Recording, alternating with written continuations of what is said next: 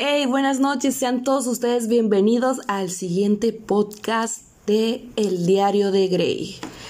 No había podido subir este el episodio siguiente porque pues sí le anduve dando muchas vueltas al asunto, le estuve ahora sí que pensando, como les dije aquí no hay un guion, una introducción, simplemente es una charla y va como, como vaya saliendo.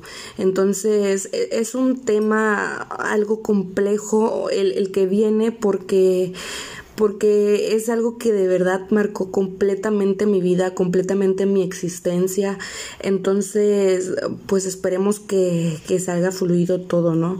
Em, nos quedamos en el amor que duele el amor que marca, el segundo amor que le llaman, ¿no? En base a la psicología del amor. Eh, para mí este fue el amor que duele, el amor que, que marcó mi vida para siempre.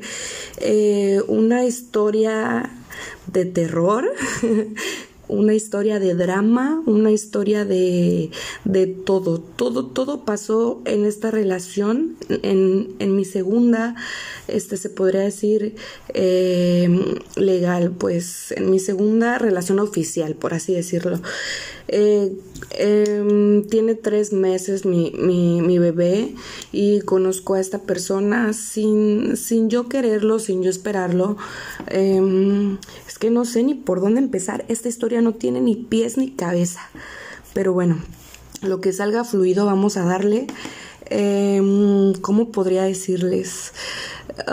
llegó esta persona así sin, sin que la vida lo esperara llega y, y me dice que, o sea, llega y pasamos ratos, ¿no? Y todo, todo bien, nos vamos conociendo y todo, pero él no me decía nada de su vida, o sea, pasábamos, platicábamos de todo menos de, de, su vida personal.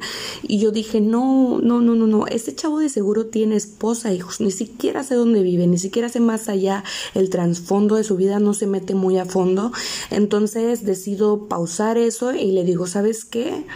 Pues como tal no fue una ruptura, pero sí me fui alejando poco a poco. Dije, no puedo continuar con esto si no sé siquiera el, el más allá de esa persona. Entonces a mí como que me daba miedo y frustración vivir un engaño y yo dije, no, no, no, no, no puedo continuar con esto. Y yo seguí como normal, normal mi vida, trabajando con mi hijo, yo hacía mis cosas y todo muy bien. Pasa un cumpleaños mío, me acuerdo que era un mes de de marzo me regreso un poquito un poquito atrás antes de, de la ruptura eh, yo tenía una amiguita que su hijo es mejor amigo de este chico. Yo no lo supe hasta después. Entonces em, me comenta que ella lo conocía y que efectivamente es mejor amigo de su hijo. Vamos a omitir nombres aquí porque si está cañón, son personas que probablemente igual y pues pudieran conocer. Vamos a omitir esta, esta, esta, estos datos. Entonces me dice, voy a hacer una, eso fue en septiembre, porque me dice, voy a hacer un convivio del 15 de septiembre, pues si quieres ir, ahí va a estar él. Y yo pues a mí me gustaba, entonces yo dije, pues vamos, vamos a ver qué sucede, qué pasa. Voy, agarro, me arreglo y todo, voy con mi bebé y ahí estaba él y estaba su mamá. Entonces yo dije, es perfecto para irlo conociendo, vamos a ver qué sucede, qué pasa. Y agarro y llego y estaban tomando. Yo les dije, sinceramente, yo no tomo ni, ni gota de alcohol. Nadie me creía en la fiesta, todos estaban bien enfiestados, disfrutando, pasándola bien y todo. Y yo les dije, pues es que no, no tomo. Y me dicen, no, ándale, un caballito, aunque sea. Y yo dije, pues, pues bueno, ya que están, insiste, insiste, pero pues no me creían que yo no tomaba ni gota de alcohol. Entonces me sirven el caballito, me lo echo para adentro y no manches, un ardor horrible en mi garganta. Yo dije, de repente se me regresó y horror al crimen. Tuve que ir al baño de volada y todo así de no manches, qué onda con Grey. Me meto al baño y, y, devuelvo. Yo dije, qué ardor de garganta me dio. Ahí fue donde ya no me siguieron insistiendo con el tema de la tomada.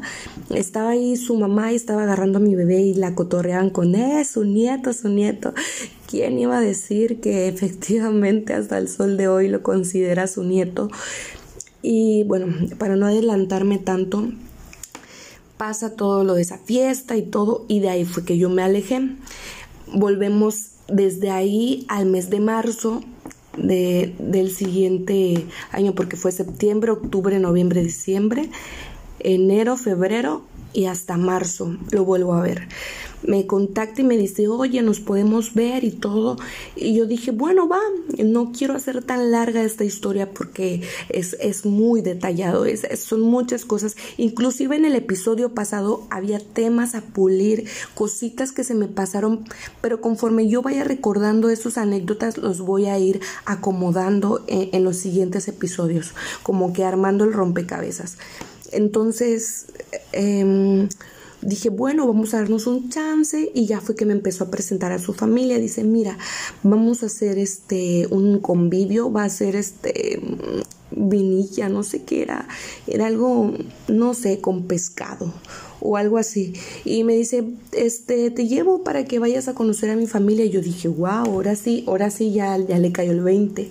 Vamos a ver si, si no es casado, si no tiene hijos. Vamos a ver, o sea, no había problema con que tuviera hijos, porque obviamente yo tenía mi niño, pero pues que hablara con la verdad.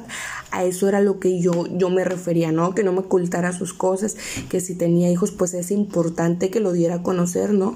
Porque pues nos estábamos tratando y yo quería saber más de su vida. Entonces llego, y ya conozco a su familia y todo súper bien. Desde ahí no me separé de ellos para nada. Desde ahí él se venía a quedar conmigo a la casa, íbamos con sus papás, venía, íbamos. Cuando vine a ver, para hacer un poquito más corto eh, esta situación, y este episodio va a ser solamente un resumen de, esa vida eh, con, esta persona, solamente un, un resumen nada más. Cuando me vengo a dar cuenta, ya estábamos prácticamente viviendo juntos. Ya este nos la pasamos aquí, pues él trabajaba, de aquí salía a su trabajo y yo también. Eh, nos despertábamos, desayunábamos y cada quien a su trabajo. Le íbamos a dejar el bebé a su mamá. Para esto antes de que le llevara el bebé a su mamá, pues yo seguía saliendo a trabajar, yo salía a trabajar con mi hijo. Yo me acuerdo que yo andaba vendiendo y yo traía cargando a mi bebé, lo traía en un fular. De ahí este yo anduve que luego les contaré esa etapa del tecnológico que también anduve trabajando ahí, yo los primeros pasos de mi hijo yo me acuerdo que fue por etapas. Yo andaba por Cuauhtémoc trabajando, pero hubo una etapa en la que me fui a, a vender al tecnológico. Y bueno, esta parte del tecnológico es importante porque ahí conocí mucha gente también. Lo voy a hacer igual en resumen. Eh, me acuerdo que me dijo embarazada la, la, mujer de mi papá, me dijo, oye, ¿por qué no vendes ahí como que hamburguesas? Mira que no te sale tan caro esto y esto y lo, lo armas así y yo estaba embarazada y yo dije, o sea, eso mucho antes de, de conocerlo a él, pero de cómo va mi introducción a, a, la parte esa del TEC. Y es muy bonito porque viví cosas muy bonitas ahí, desde mi embarazo hasta los primeros pasos de mi hijo, pero igual iba salteado Cuauhtémoc, el TEC un rato y Cuauhtémoc. Esas dos mis áreas de trabajo. Entonces llego al TEC embarazada y yo dije, voy, me dice un amigo de ahí, oye, ¿por qué no te vas a vender hamburguesas? Sí, le, o sea, me dijo la mamá, la, perdón, la esposa de mi papá, y le comenté a un amigo y me dijo, sí, está bien que vayas a vender hamburguesas, mira, yo estudio ahí, yo te, yo te ayudo a entrar y así.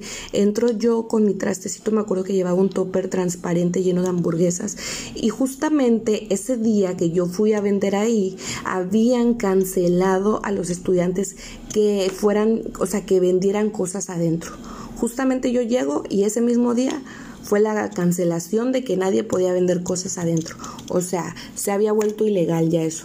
Pero eh, me dicen los guardias de ahí, no, pues es que no se puede.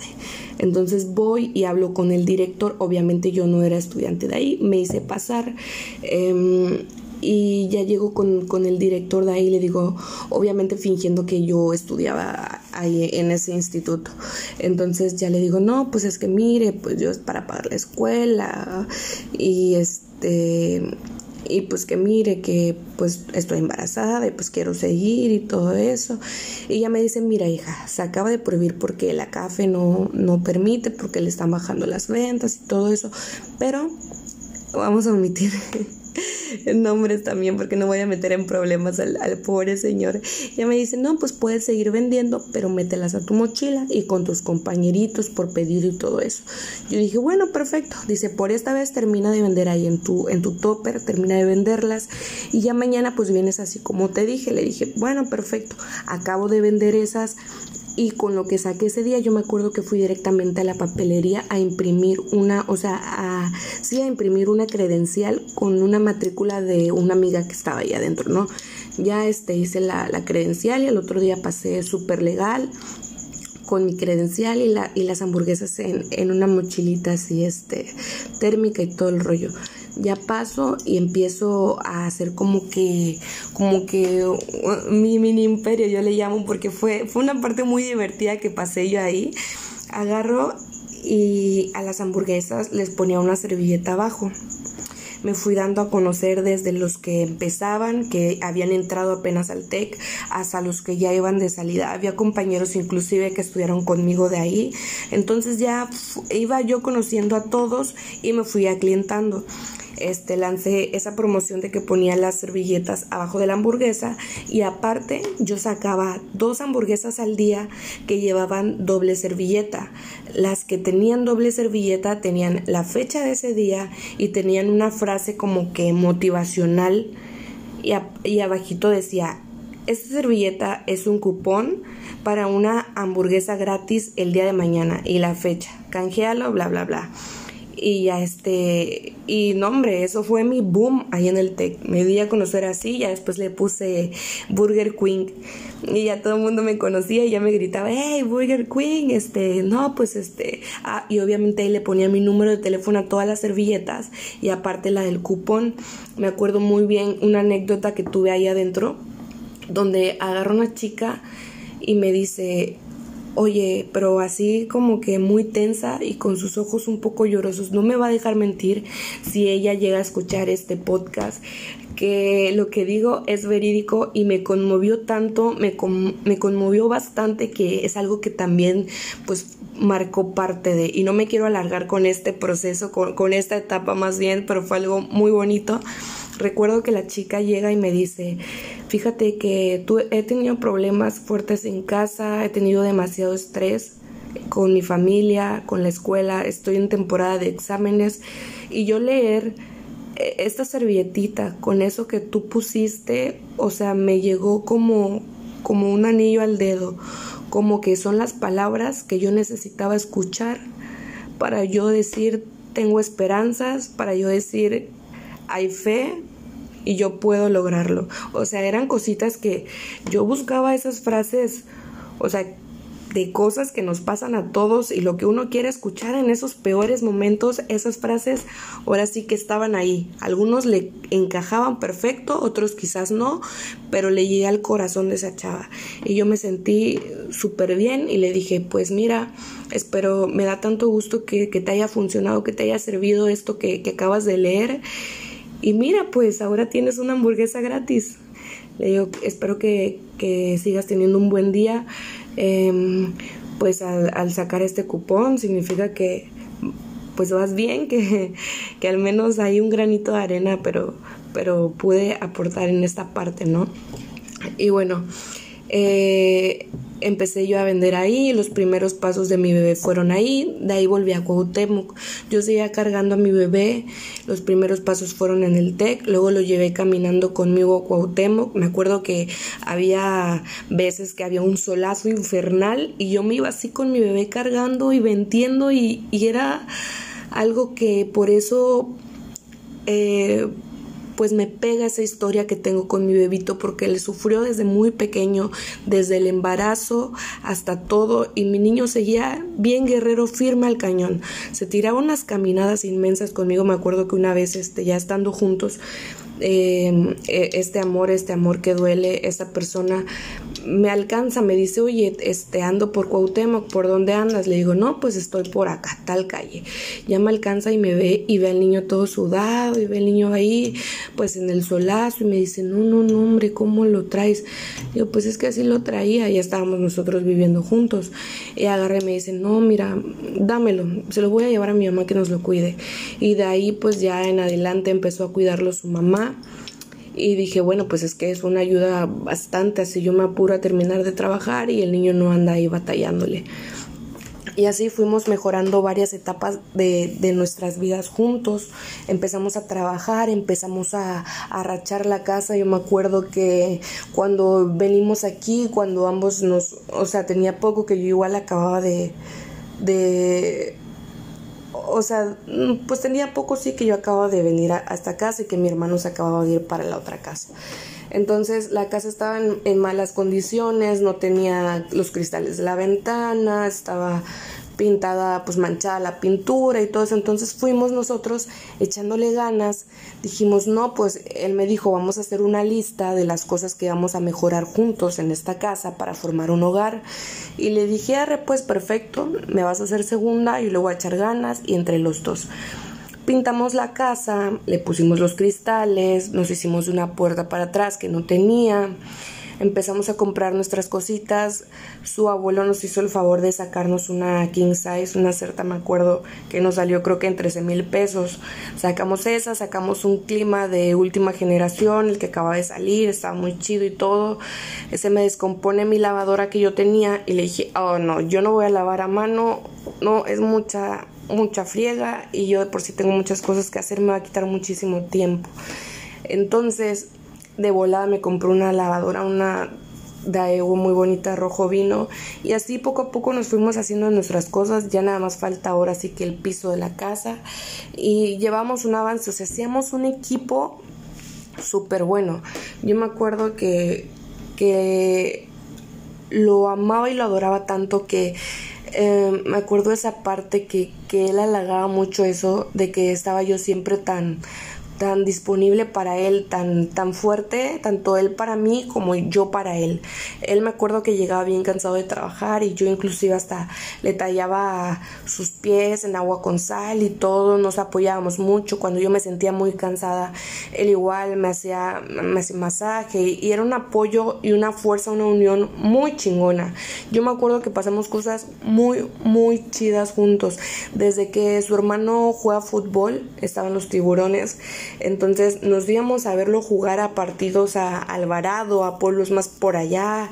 Y era algo muy, muy divertido porque yo, este, ahora sí que yo no había tenido una, una Navidad, bueno, que yo recuerde, yo no había tenido en mucho tiempo, quizás sí cuando yo era chiquita, pero muy, muy chiquita, entonces yo no me acuerdo mucho de eso. Pero yo no recuerdo una cena navideña con familia. Yo no me acuerdo que celebráramos cumpleaños, que se juntara la familia. Nunca tuve como que esa unión, ¿verdad? Nunca tuve esa, esa unión con mi mamá tampoco. No hubo quien me dijera las cosas así tal cual. Entonces yo yo empecé a valorar todo eso de que me abrieron las puertas de su casa, esa familia, y yo dije, eh, esto es para mí muy bueno y, y valoro cada cosa que ellos hacen por mí. Desde que el cumpleaños número 2 de mi, de mi bebé eh, nos pusimos entre todas las mujeres de su familia y yo nos pusimos a hacerle un pastel grandotote a mi hijo. Yo me acuerdo que salió riquísimo, que tan solo de su familia eran como 80 personas, tan solo de su familia. Mis invitados solo, fueron mi mamá, mi abuela y una tía de, de Eros y ya, o sea, todos los demás, me acuerdo que compramos una cabeza de no sé qué, de de no una cabeza de cochino creo. Hicimos una comida de, de tacos de, de pibil y, y así creo que espaguetis y no me acuerdo qué más y ya hicimos el pastelito y todo. Fueron cosas muy bonitas las que pasé en ese tiempo.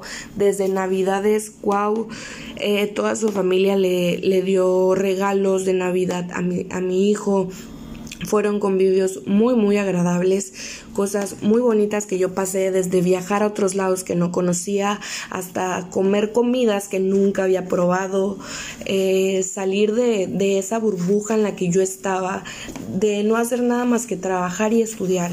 Fue, fue algo muy bonito, me abrieron las puertas de su casa, fue en su momento algo muy agradable.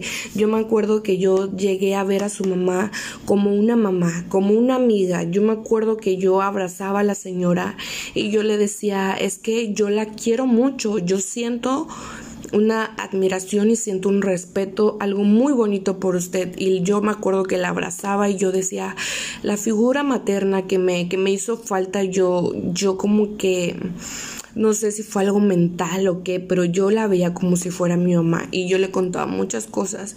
Yo le contaba todo a ella desde cuando me sentía triste hasta cuando me sentía muy bien con su hijo. Le contaba lo bien que me sentía con, con su hijo. Entonces, eh, yo no sé si vaya a escuchar este podcast pero no digo nada más que la verdad y así fue todo, o sea, así como lo cuento todo lo positivo, quizás les duela y quizás al escuchar esto, pues es que de por sí tienen un mal aspecto de mí, no creo que afecte más lo que yo lo que yo cuente, pero no es nada más que todo verídico.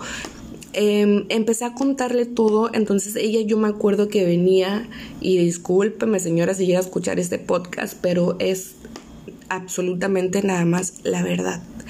Yo me acuerdo que ella venía como que yo sentía que, que se molestaba, eh, ¿verdad? Yo, yo sentía que, que obviamente cuando su hijo estaba con ella le aportaba todo, toda su quincena, toda su, todo sus, su ganancia, su trabajo a él, pero al juntarse conmigo obviamente tenía otras responsabilidades ya al asumir que ya éramos, éramos una pareja, o sea que estábamos viviendo juntos y que así lo quiso él porque yo no lo obligué a nada. Entonces ella yo me acuerdo que venía y ya veía algo nuevo o algo algo que habíamos logrado juntos. Y ella como que le daba coraje porque sí entiendo esa parte porque él había prometido a ella muchas cosas como hijo. Entonces yo me acuerdo que le había prometido pintarle su casa y nunca lo hizo. Entonces yo le decía oye ya este pues si quieres esta semana no hacemos nada aquí, en la casa esta quincena no hacemos nada aquí y pues compra la pintura a tu mamá. Y yo me acuerdo y no me va a dejar mentir que él me decía no pues ya hasta que estemos bien empezamos a ayudar a mis papás, tú tranquila, yo les sigo dando dinero y yo dije bueno pues está bien como tú veas. Yo me acuerdo que había veces que comíamos frijolitos y nada más, arrocito con frijoles, huevitos, pero ya teníamos una comodidad nueva, algo que nos mejoraba nuestro hogar y era algo que valía la pena. Yo llegué a, a ser muy, muy feliz con un platito de frijoles en la mesa, era absoluta felicidad. Y no hablo de que sea conformismo ni nada, sino que estábamos haciendo, o sea, estábamos limitándonos un poquito, pero para hacer cosas que nos iban a beneficiar más como pareja y en hogar y para nuestro hijo y todo, porque considero su hijo porque él lo estuvo creciendo en todo este tiempo. Entonces yo veía como que la señora se molestaba y ya se empezaba a meter más y más y más en la relación y llegó un punto en el que ya este ahora sí como que siento que la agarraba como en mi contra porque como que le decía cosas a él que me lo volteaban, como que le decía, no, pues piénsalo bien, si, si no se entienden en alguna cosa, pues dense un tiempo, dense un chance. Y yo así de que un chance de, pero de qué o qué, si, si estamos bien, ¿no? Pero ya le metí ideas de que mira, que ya va a llegar tal, tal prima de, de allá de Tijuana y que ya van a venir estos parientes, que te está buscando tal muchacha. Y yo decía, pues, pues pues como que qué rollo, ¿no? O sea, si está viendo que, que estamos haciendo algo bien como pareja y que estamos avanzando, ¿con qué? O sea, ella le decía a él que, que saliera a cotorrear, que antros y que todo eso. Y sí me consta, o sea, la señora así como que los sacaban otras cosas, como que le decía que él era libre todavía, como si fuera soltero. Y obviamente que pues yo no tenía nada en contra de que él saliera con sus amistades, al contrario, si él escucha este podcast algún día de su vida, mm, este se va a dar cuenta que, que, es real, que inclusive yo le decía, ¿por qué no invitas a tu mejor amigo a la casa? O ¿por qué no te vas con tu mejor amigo a dar una vuelta? Pues te la pasas trabajando todo el tiempo aquí, allá.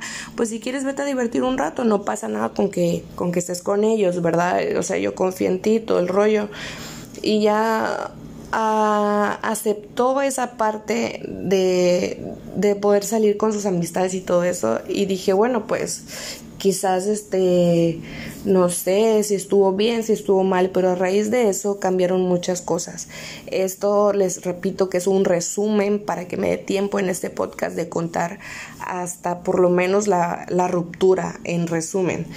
Entonces Em, yo me acuerdo que yo me cuidaba con un, con un método em, de inyecciones bimensuales que me funcionaron a la perfección, pero él siempre me dijo, siempre me decía que él quería tener hijos, inclusive que con su relación pasada había tratado tratamiento, o sea, había tenido tratamientos y todo para que la joven esta le diera un bebé y que no se pudo, entonces yo le decía, no, pero es que pues tenemos que seguir pues arreglando la casa, teniendo un poco más de estabilidad como pareja y, que todo, ¿no?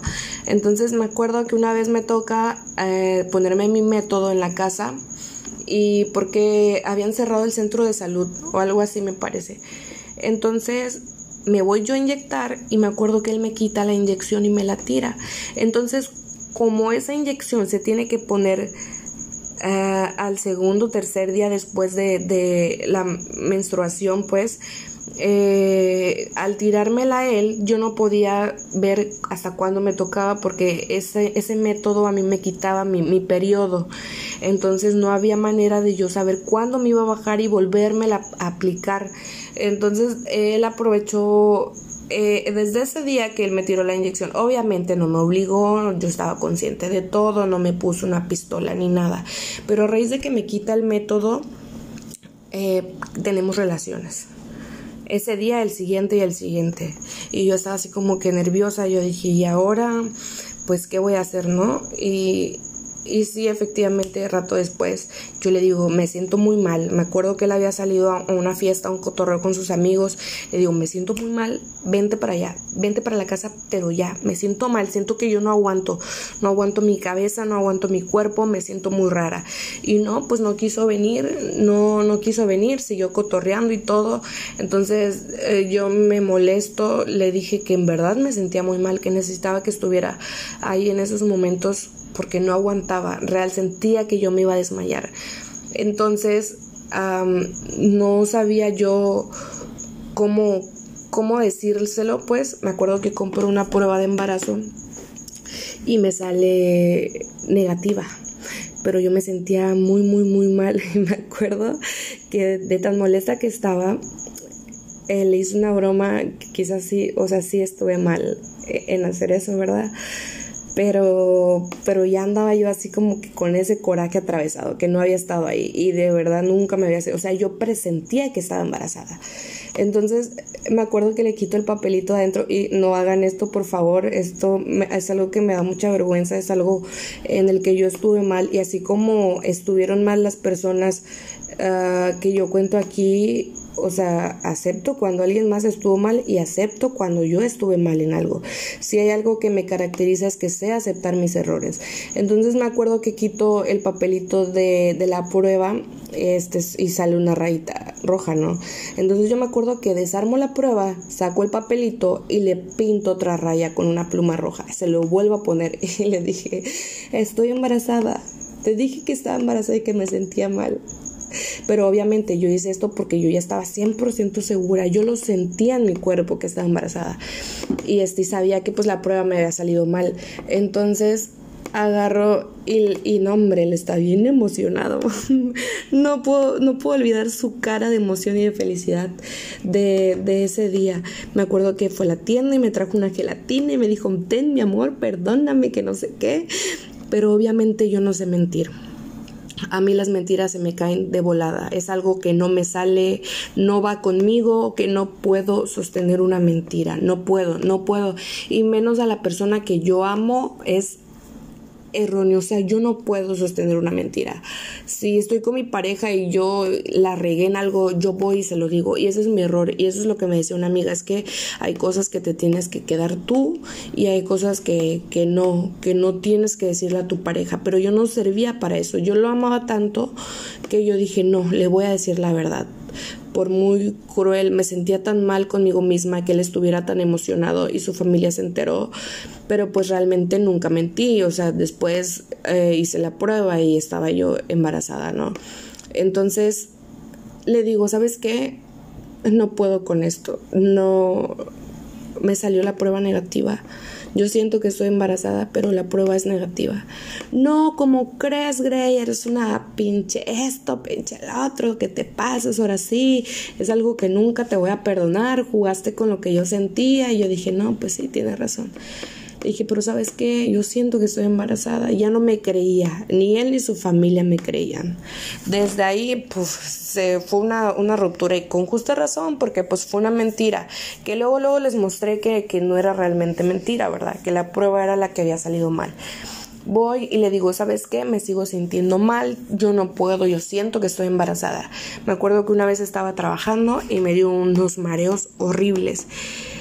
Al otro día me voy temprano a hacer una prueba de sangre. Le digo, ¿sabes qué? Me acuerdo que antes de la prueba de sangre me hice otra de embarazo y me salió positiva. Ya no me creía. Me voy a hacer la de sangre y le muestro el papel. Le digo, ¿sabes qué? Sí, estoy embarazada.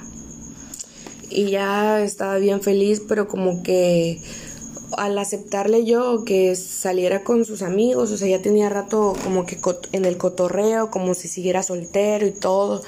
Entonces había ya como que una tensión en la relación desde, desde que yo había accedido a que, a que él siguiera como si estuviera soltero, ¿no?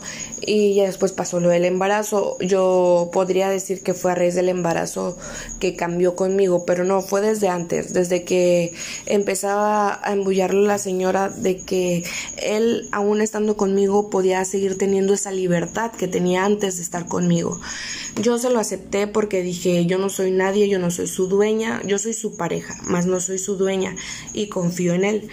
Pero siguió la ruptura, ¿por qué? Porque después yo me empecé a dar cuenta, compartíamos el teléfono, él tenía mi clave, yo la suya y todo, y me fui dando cuenta que, que él platicaba con otras chicas, inclusive que la que era su mejor amiga que vivía allá donde estaba él en Tijuana, me acuerdo que le mandaba ya fotos en toalla y este obviamente él cuando se enojaba conmigo cometía el error de hablarle mal a las demás personas de mí y no me va a dejar mentir porque la, la, señora esta con la que yo me llevaba, que era hija, es, perdón, mamá de su mejor amigo de él, me decía, te peleaste con, con, este, eh, con este chavo, ¿verdad? Y me, le digo, sí, porque, ah, no, es que fue a contarle a mi hijo, le fue a decir un montón de cosas, ya le dije que no le meta ideas ni que le diga nada porque al rato ella está otra vez contigo.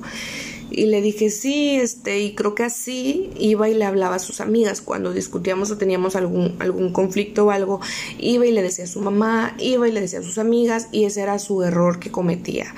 Este, y ya luego sus amigas me tenían como, uff, la villana y que todo, todo mal logré y esto, creí te priva de esto, algo que no es cierto, que yo nunca lo privé de nada, yo al contrario le decía que, que se divirtiera, inclusive yo le decía, oye, este, ya eran muchas salidas solo y yo le decía, oye, este, pues quisiera convivir con tus amigos, ¿no? De vez en cuando, pues, pues yo soy chida, yo no soy mala onda, también puedo, pues ahí, pues divertirme un rato y con ustedes, ¿no? Una vez nada más salimos así y la pasamos súper bien porque realmente soy buen pedo, soy, soy, buena, soy buena onda como amiga y, y le sigo, o sea, me adapto muy bien a todo tipo de personas y a salir, me, soy muy adaptable en ese sentido este, con las personas, en el ambiente en el que esté, yo me adapto. Entonces, regresando al tema, yo me acuerdo que una vez fuimos por cena a un fraccionamiento vecino de por aquí, fuimos en la moto de su trabajo. Y le dije, oye, este, no tenía saldo, creo, no me acuerdo, no tenía crédito en el teléfono y le digo, oye, préstame para mandarle un inbox a, a este muchacho que me va a componer una máquina porque yo, yo desde el 2015 este, hago lo que son tatuajes. Eh, luego les contaré el principio de, de mi vida, mi entrada hacia el mundo de los tatuajes. Igual es algo que les tengo pendiente para otro podcast porque ahorita ya añadí la parte del tech y así son detallitos que se me pasan en cada podcast, pero que después afinaré esos, esos detalles, esos avances, ¿no? Entonces, me acuerdo que le dije, oye, préstame para mandarle un mensaje a este chavo para, pues vive por aquí, pasamos ahorita por nuestra cena y aquí mismo vive él. Déjame avisarle que ya estamos aquí por el fraccionamiento para que esté al pendiente y que nos pase la dirección y la dejar una máquina para que me la arregle. Y ella me dijo, ok, me presta su messenger, me meto yo al perfil del chico, le escribo y sale una burbujita. Ya te dije que no estés con esa loca abro el chat y él le decía, no, es que ya nada más estoy con ella porque está embarazada, yo no la amo, no siento nada por ella. Y ella le decía, ya te dije que no estés con esa loca, que esa vieja no es para ti, que esa vieja no te merece. Y entre mí dije, todo el esfuerzo que yo hago por mantenerlo feliz, todo lo que yo hago por él, me desvivo por él, yo soy muy atenta con él, Estoy ahí cuando está triste, cuando está feliz, cuando se enferma. Si hay algo que yo tengo es que soy muy leal cuando estoy con alguien y de verdad lo amo. Yo soy la persona más atenta. Bueno, con él lo fui. Entonces a mí se me desmorona el mundo encima en ese momento. Al yo leer ese mensaje yo sentía que, que me calaban los huesos. Yo todavía lo recuerdo y no siento dolor, pero sí mucha, un recuerdo con mucha tristeza. Y yo digo, vaya, y, y todo lo que hemos pasado y todo el esfuerzo y, y saber por un mensaje que él no me ama. Le dije, mira, te llegó este mensaje. Me dice, ¿leíste todo? Y le dije, sí. Me dice, vámonos. Ya nos íbamos pero yo le dije que yo no me quería ir con él. Le dije, no, no quiero irme contigo. Quiero estar solo un momento. Me dice, no, vámonos. Me sube a la moto. Y ahí empiezan, bueno, un poquito desde antes que yo ya le había visto así, mensajitos así, entonces yo me le ponía, porque si algo que teníamos es que teníamos el carácter completamente igual, entonces a veces chocábamos. Si yo le decía algo, explotaba, no sabía cómo, cómo reaccionar, ¿no? Entonces le digo, no me quiero ir contigo, no me voy a subir a la moto. No, que súbete. Casi me subió a la fuerza. Y yo ya estaba embarazada. Yo me hice bajar de la moto andando. Me dice, no, que estás toda loca, que te subas. Y me empieza a jalonear. Y todos por ahí se dan cuenta que me está jaloneando. Que casi los pelos me sube a la moto. Y de ahí más adelante nos para una patrulla. Eh sí él me había metido una cachetada, pero como tiene la mano pesada, a mí se me había inflamado toda la parte del cachete y el ojo. Y, y yo iba con las lágrimas en los ojos, con esa impotencia y ese sentimiento atorado en mi garganta. Y yo me preguntaba a mí mil veces qué había hecho mal, en qué era lo que yo había fallado iba yo pensando todo eso. Más adelante, después nos paró la, patrulla y nos dijo, me dijo más bien, eh, señorita, ¿todo bien? Le dije, sí, sí, nada más que pues. Dice, sí, es que le hablaron a la policía, nos hablaron los vecinos de por aquí que, que la estaba maltratando el joven. Y le dije, no, no, no, no pasa nada, yo estoy bien. Y me miran y me dicen, a ver, volteé. Y me dicen, ¿y ese golpe que tiene en la cara? Le dije, es que me caí de la moto. Y me dijeron, señorita, no mienta, porque estamos viendo que tiene usted un golpe en la cara. Y si sigue usted encubriendo a este tipo, al rato la va a medio matar y le va a hacer algo, algo peor. Déjenos los que nos lo llevemos. Le dije, no, no, no, ¿cómo cree? Yo pensaba en ese momento, ¿y cómo me voy a regresar yo a la casa? ¿Y la moto? ¿Y a dónde lo van a llevar, no? Y al rato tengo broncas con su familia. Yo dije, no, no, le dije, no, no, no, no, estoy bien oiga, que déjenos para que le demos una calentadita que vea que con las mujeres no se mete. Y le dije, no, no, no, no pasa nada, no pasa nada en verdad y no pasa nada. Llegamos con su mamá y le cuento a la señora. yo, yo tenía, yo seguía con, con eso de, de ese cariño que yo tenía por la señora. Y le dice, por primera vez en su vida me dio la razón y lo regañó por primera vez porque de ahí todo le justificaba obviamente que no tenía ahora sí que ni cómo ayudarlo estaba no tenía justificación yo no le había hecho nada no encontró porque siempre encontraba una, algo para justificar a su hijo y esta vez no hubo entonces se va él me acuerdo que se fue en la moto y yo estaba preocupada porque estaba muy molesto él. Y me empezó a decir que él era una porquería, que era una basura, que, que no sabía en qué se estaba convirtiendo y que no sé qué. Y yo le dije, ven a la casa, tranquilo, aquí hablamos. Yo siempre ponía por delante a él, por delante de mí. Yo solamente quería hacerlo feliz y ser la persona perfecta para él. Si en algo discutíamos, yo siempre me preguntaba a mí misma, ¿qué hice mal? y siempre me lo preguntaba. Yo quería ser esa persona perfecta para él, sin importar lo que pudiera pasar. Entonces ya llega, solucionamos y arreglamos el problema y todo y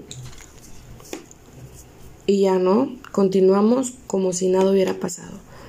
Siguen los detalles así y para no hacer tan largo, sigue habiendo problemas, me sigue jaloneando, yo me sigo culpando. Yo me, yo me acuerdo que desde chica yo, yo voy a psicólogos por voluntad propia, así como iba yo a la iglesia, por voluntad propia. Yo me acuerdo que yo le dije a mi psicóloga, es que no sé qué estoy haciendo mal. Y ella me decía, es que tú no estás mal. Pero su mamá me decía que yo estaba mal, que yo necesitaba un psiquiatra, que yo fuera un psicólogo de ellos lo que yo no sabía, lo que yo no entendía, era que ellos querían que fuera un psicólogo de ellos, de su familia, así como tenían doctores y todo, para que ellos me diagnosticaran y me pudieran quitar a mi bebé cuando naciera, como si yo no estuviera apta psicológicamente pero sin embargo las terapeutas con las que yo iba, porque yo iba a un grupo y aparte yo iba individual a una psicóloga del DIF, yo me acuerdo que a mí la doctora me dijo es que tú no estás mal y yo le contaba mi historia culpándome yo de todo, haciéndolo ver a él como el superhéroe de la historia. Sin embargo, ella no me decía lo que yo quería escuchar, que yo era la culpable, no me lo decía. Al contrario, me dice, es que mira, tú no estás haciendo las cosas mal, pero como toda esa familia empezaba a decirme que yo era la que hacía todo mal, yo me la creía. Llegó un punto en el que yo estaba sentada en la sala, en el piso, agarrándome el cabello y él gritándome y yo sentía una desesperación absoluta. Yo sentía que yo me estaba volviendo loca porque ellos empezaban a jugar con mi cabeza. Ellos empezaban a decirme que yo estaba mal y que yo tenía un problema.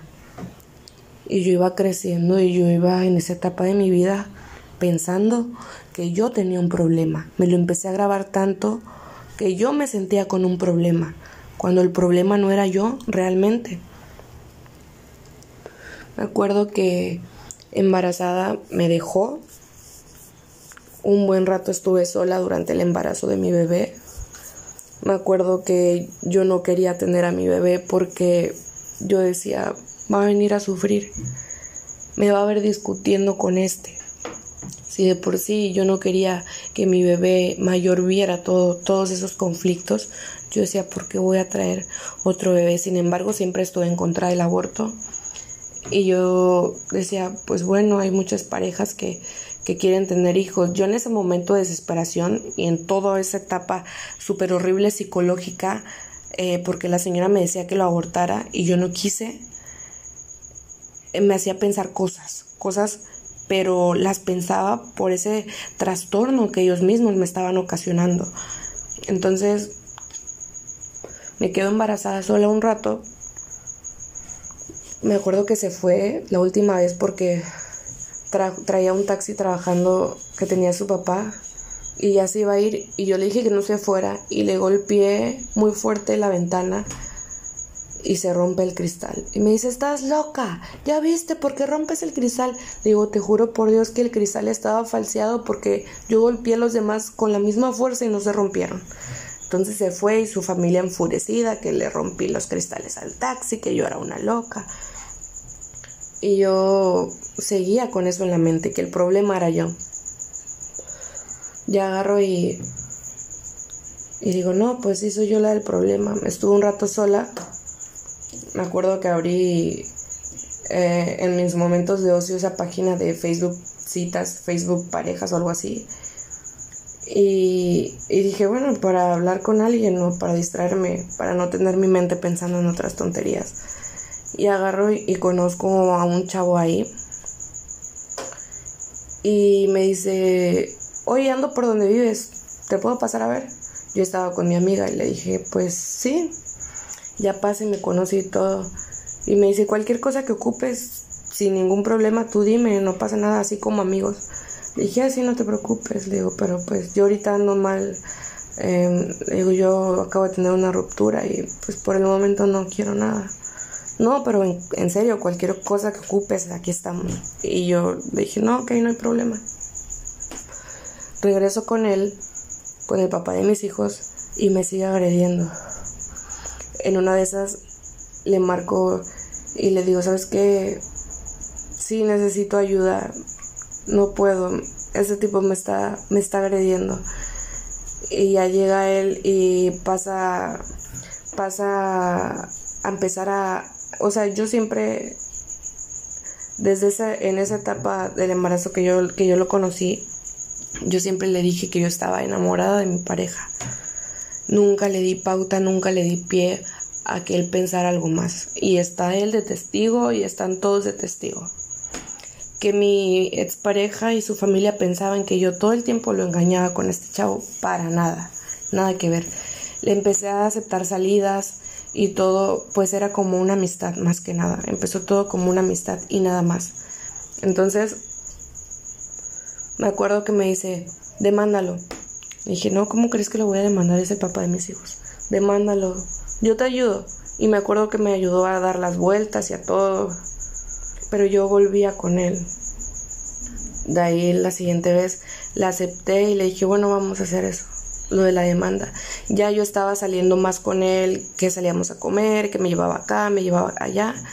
Y yo dije, ya no voy a regresar con el papá de mis hijos, ya no.